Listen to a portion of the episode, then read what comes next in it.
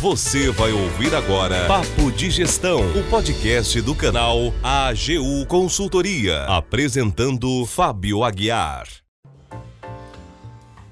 Olá, sejam todos bem-vindos ao nosso Papo de Gestão. Eu sou o Fábio Aguiar e hoje vamos falar de administração do fluxo de caixa. Bem, hoje eu vou trazer para vocês um reflexo de algumas consultorias que nós temos feito e algumas perguntas, especialmente no que diz respeito ao fluxo de caixa de algumas pequenas empresas. É verdade que quando nós contatamos as empresas para falar sobre gerenciamento de fluxo de caixa, nós tentamos preparar para que elas possam assim enfrentar dias difíceis como os que nós estamos passando agora. Então elas precisam criar uma reserva financeira, talvez ter um gerenciamento de seis meses de fluxo de caixa para que elas consigam manter suas despesas, o seu ritmo de processo. Elas precisam também criar um bom planejamento financeiro. A gente acaba indicando para elas fazer alguns alinhamentos, criar objetivos, sempre identificando qual a sua real capacidade financeira. Assim, elas traçam planos, preveem suas necessidades e se preparam para momentos difíceis. Bem, nesse momento também essas empresas elas acabam tendo a capacidade de gerenciar com mais calma cobranças, cobranças de cliente, como por exemplo. Mas o grande questão, a grande questão que fica é como gerenciar essas finanças durante a crise e se você não se preparou para ela. Nós temos visto por aí boa parte das empresas, especialmente as pequenas empresas, elas não têm conseguido manter o seu fluxo, a sua rotina financeira. Só para ter uma, uma ideia, 40% dizem que não vão aguentar 30 dias sem comercializar nada. Bem poucas conseguem um pouco mais do que isso. Bem, isso é um bom reflexo de que não fizeram o dever de casa, não se prepararam, não tiveram uma boa administração do seu fluxo de caixa, não tiveram uma plena noção do seu capital de giro, do seu ciclo financeiro. Bem, mas aí me perguntam, e agora, o que que faz? O que que faz? Bem, vamos deixar aqui algumas dicas que nós temos falado para alguns, alguns de nossos clientes, né? Primeiramente, quando uma empresa ela tem um controle bem estruturado, fica bem fácil dela projetar os seus gastos, de gerenciar o seu fluxo de caixa.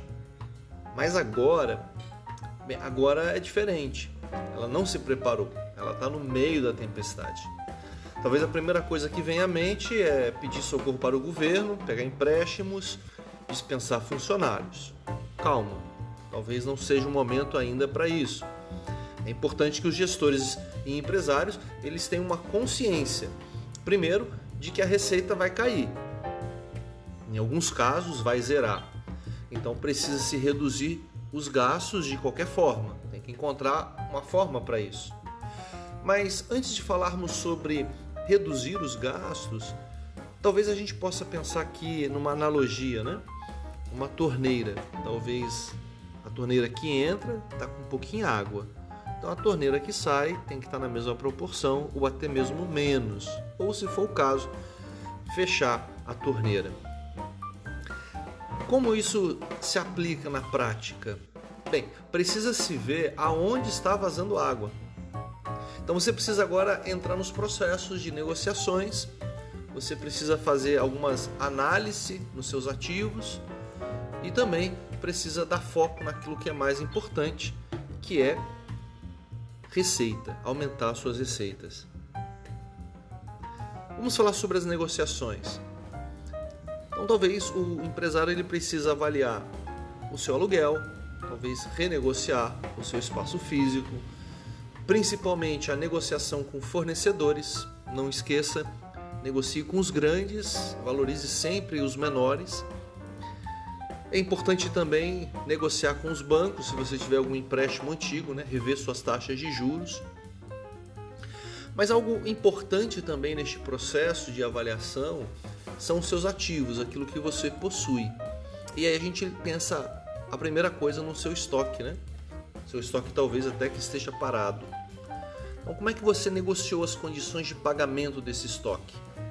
Bem, já era para ter uma métrica do seu estoque com informações pertinentes, giro, prazo, prazo médio e assim por diante. Então, se não tem, vai ficar um pouco mais difícil, mas você precisa ter uma real noção do que você tem em mãos. Uma outra coisa muito importante de se avaliar são as inovações. Conforme falamos, é preciso agora aumentar as receitas. Então, você precisa ter criatividade, inovar no seu processo produtivo, naquilo que você vende, naquilo como vende, na sua distribuição, para que os seus recursos possam estar focados diretamente naquilo que mais importa. Então, se pergunte como é que está a minha distribuição de produtos. Posso inovar? Posso criar alternativas? Agora é a hora de sair da caixinha, né? Inovar e criar situações que você talvez nunca pensou em criar. Assim você vai ser mais eficiente, temos certeza disso. Talvez você pode se perguntar também: tem algum jeito de eu reduzir o meu processo, melhorar ele? Então, quer queira, quer não, você vai precisar fazer uma reavaliação de processo sim. Talvez com menos pessoas, para aproveitar essas pessoas em outros locais, para que elas possam talvez serem alocadas lá na trincheira, na frente da guerra, na batalha de capitalização, aumentando as receitas. Ou seja, precisa fazer um pente fino em todo o seu processo. Uma outra dica que é importante sempre lembrar é que a, a crise não separa a ideia de controle. Se você não fazia, significa que vai ter que deixar de fazer ainda. Precisa ter controle de tudo, principalmente do lado financeiro.